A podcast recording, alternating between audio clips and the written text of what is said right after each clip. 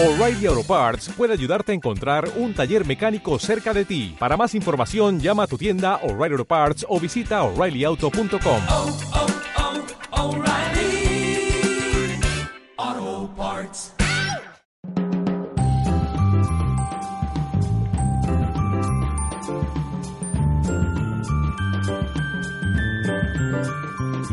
Hola, estás escuchando Navidad en Indiana. Un diario de viaje a modo de podcast sobre estas fiestas y otras aventuras en el medio oeste de los Estados Unidos. Merry Christmas.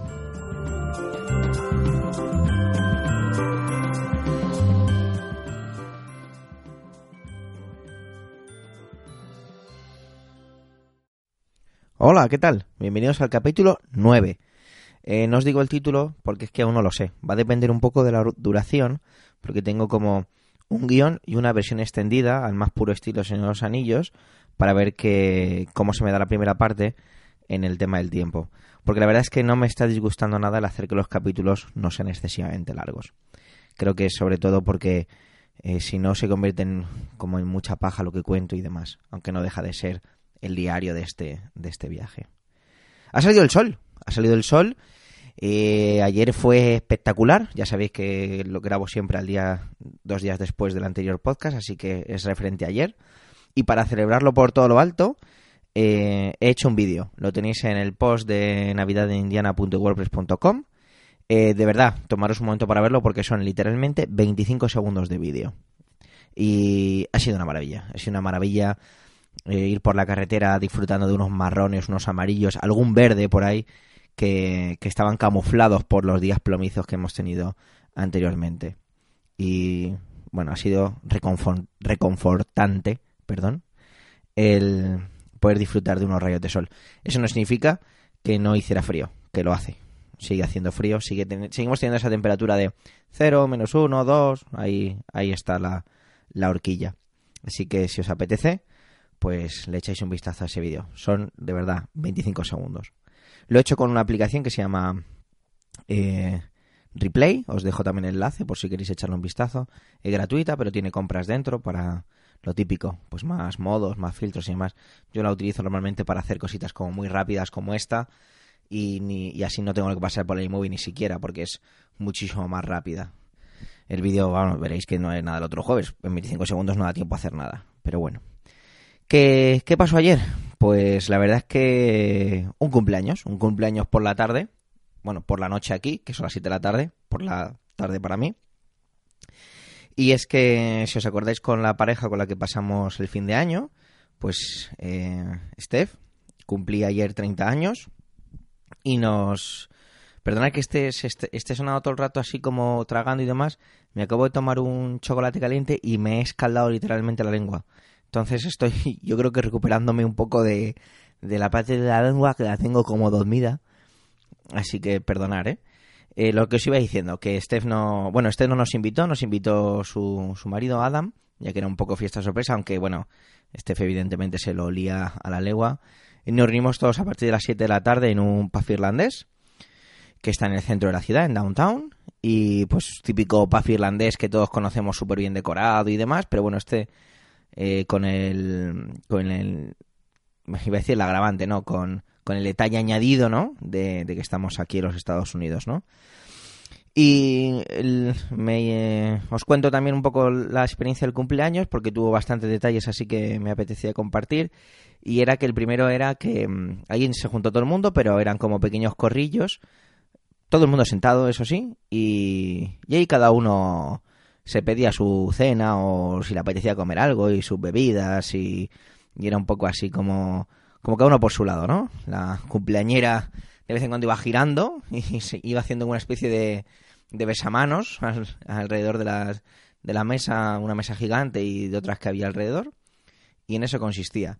Y me llama la atención, ¿no? Porque eso en España me parecería bastante difícil de gestionar porque quizá algunos, algunos grupos hosteleros, pues, aunque ya empieza a verse mucho eso de, no, no, eh, me divides la cuenta, eh, nosotros pagamos esto, nosotros aquello, aquí es de lo más, de lo más normal. De hecho, nosotros compartimos mesa con unas amigas de mi pareja y automáticamente, sin decir nada, la camarera dividió entre mi pareja y yo y luego las otras dos, las otras dos chicas y era todo como muy algo como, es algo algo como muy cotidiano, no, algo cotidiano aquí. Para mí no lo es tanto, pero sí que reconozco que es muy cómodo.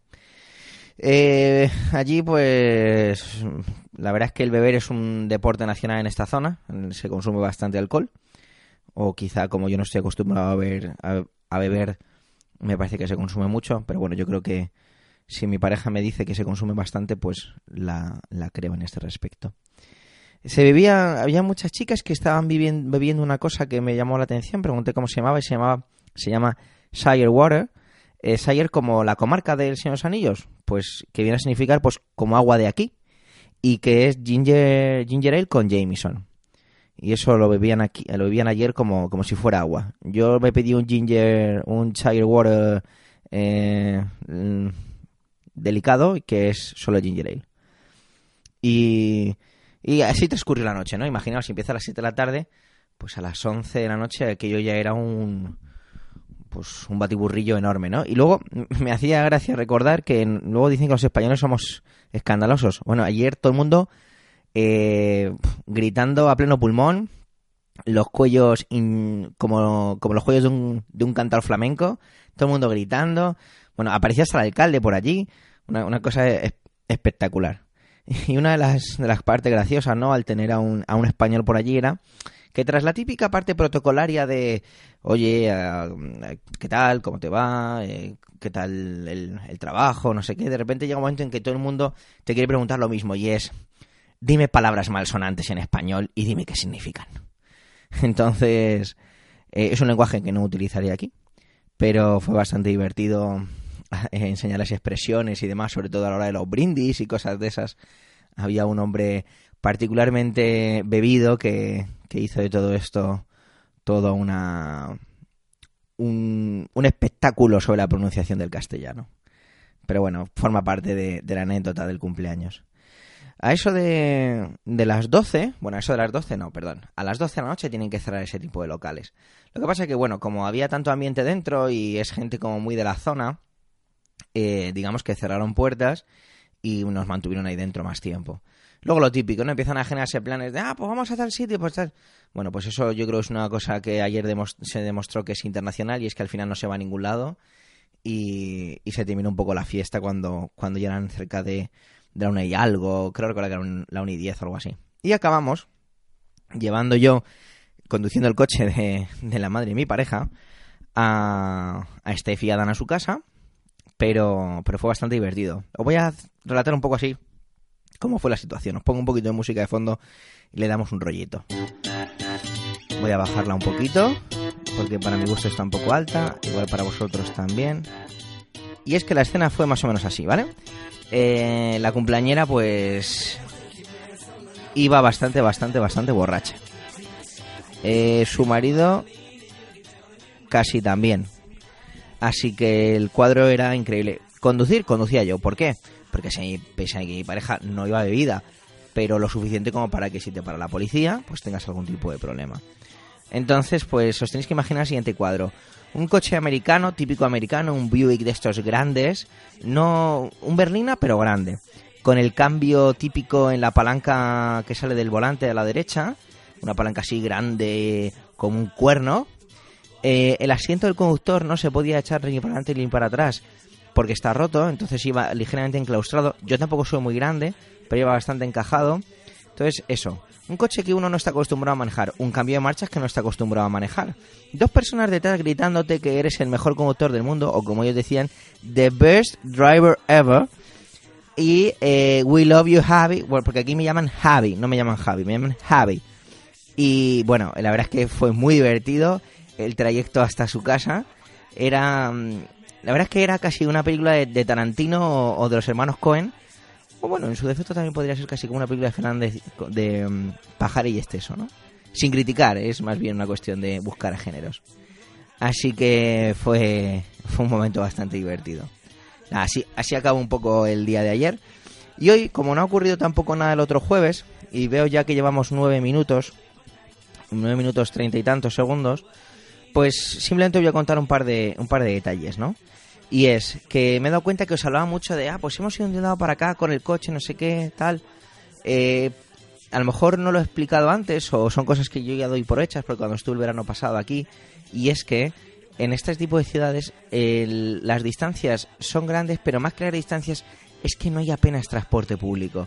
Entonces si no tienes coche eh, si no tienes coche estás perdido aquí. O sea es que no puedes hacer prácticamente nada. Y cuando digo nada es que claro, un momento que tienes coche, las distancias no, no significan prácticamente nada. Nosotros acabamos de venir de, eso, de coger un chocolate caliente en un drive-thru, de mm, comprar un helado y ya está, y hemos tardado 15 minutos, pero es que eso no lo puedes hacer andando, porque, porque además las calles no están especialmente bien iluminadas, eso, no, no hay transporte público. Entonces, por eso me. El otro día cuando estaba reescuchando algunos de los episodios, me di cuenta de que quizá esto lo estaba dando por entendido y lo tenía que contar un poco más. Y es que aquí no apenas hay transporte público, la- es, todo en llano y entonces necesitas un coche para poder moverte. Por eso a veces se siente uno un poco atrapado en, esta, en este tipo de ciudades. Y sí, un pequeñito detalle que como este podcast sigue siendo, se sigue llamando Navidad en Indiana, y es que he tenido el último contacto de la Navidad. Y es que he probado, y tenía muchas ganas de probarlo y contarlo, el famoso eggnog, el ponche de huevo. Y que no sé si sabéis, pues yo, yo es que tengo un recuerdo de la película de Solo en Casa en la que lo preparaban. Y es una cosa que siempre he tenido grabada en la cabeza, ¿no? Y es el ponche, el famoso ponche de huevo, ¿no? y lo he probado en, casa de, de los tíos de mi pareja y era muy y era pues más o menos como me lo imaginaba no algo denso y con sabor a huevo encima yo he probado uno que está avainillado pero es eso es sabor a huevo he leído porque al preparar un poquito la parte del guion y demás he leído que, que se suele echar coñac yo dudo mucho que, que yo he tomado llevara coñac co- uy perdón Dudo mucho que el que yo he probado llevara coñac por dos razones. La primera porque no estaba fuerte y la segunda porque cuando hemos ido hoy a, hace un rato a comprar helado he visto que ese que ese ponche lo venden en la sección de refrigerados.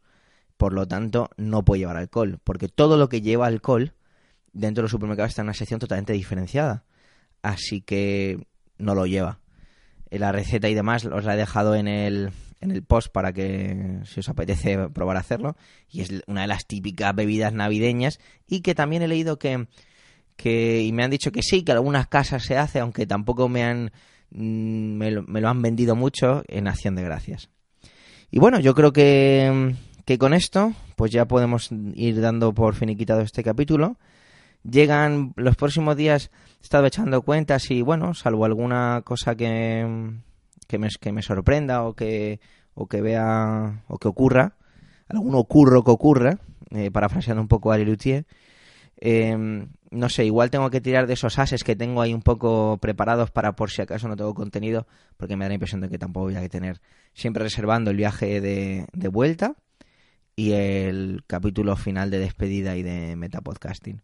Así que nada, os dejo ya con, con la cabecera final. Y un apunte que, que debería haber contado desde el capítulo 3, creo, y es que también estamos en iTunes, que nos podéis buscar como Navidad en Indiana dentro de iTunes, ¿vale? Pero bueno, supongo que a lo mejor ya todos lo estáis escuchando a través de iVoox o a través del enlace de, de WordPress. Así que nada, un saludo y nos vemos en el siguiente. Bueno, nos escuchamos en el siguiente.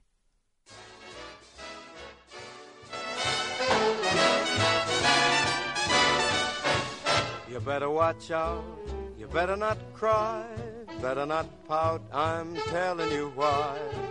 Santa Claus is coming to town. No olvides dejar tus comentarios en la página web navidadenindiana.wordpress.com, en el canal de iVox Navidad en Indiana y también en Twitter como arroba Javi Soler Bernal.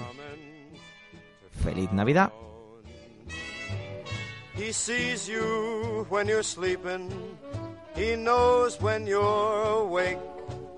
He knows if you've been bad or good, so be good for goodness sake.